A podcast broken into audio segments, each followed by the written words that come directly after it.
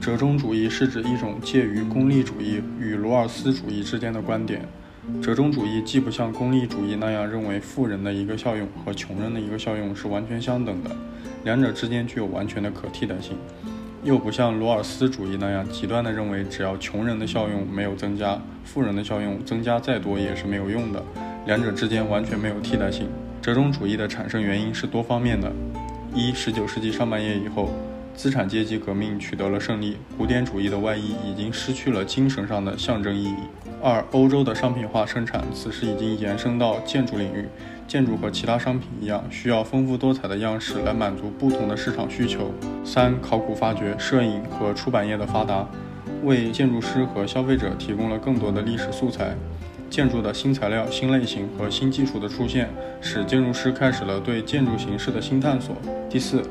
这个时期，新的审美形式和审美习惯还没有形成。在建筑领域，人们很自然地将眼光投向历史，寻找各种建筑语言和表达方式。上述种种原因为折中主义的形成提供了条件。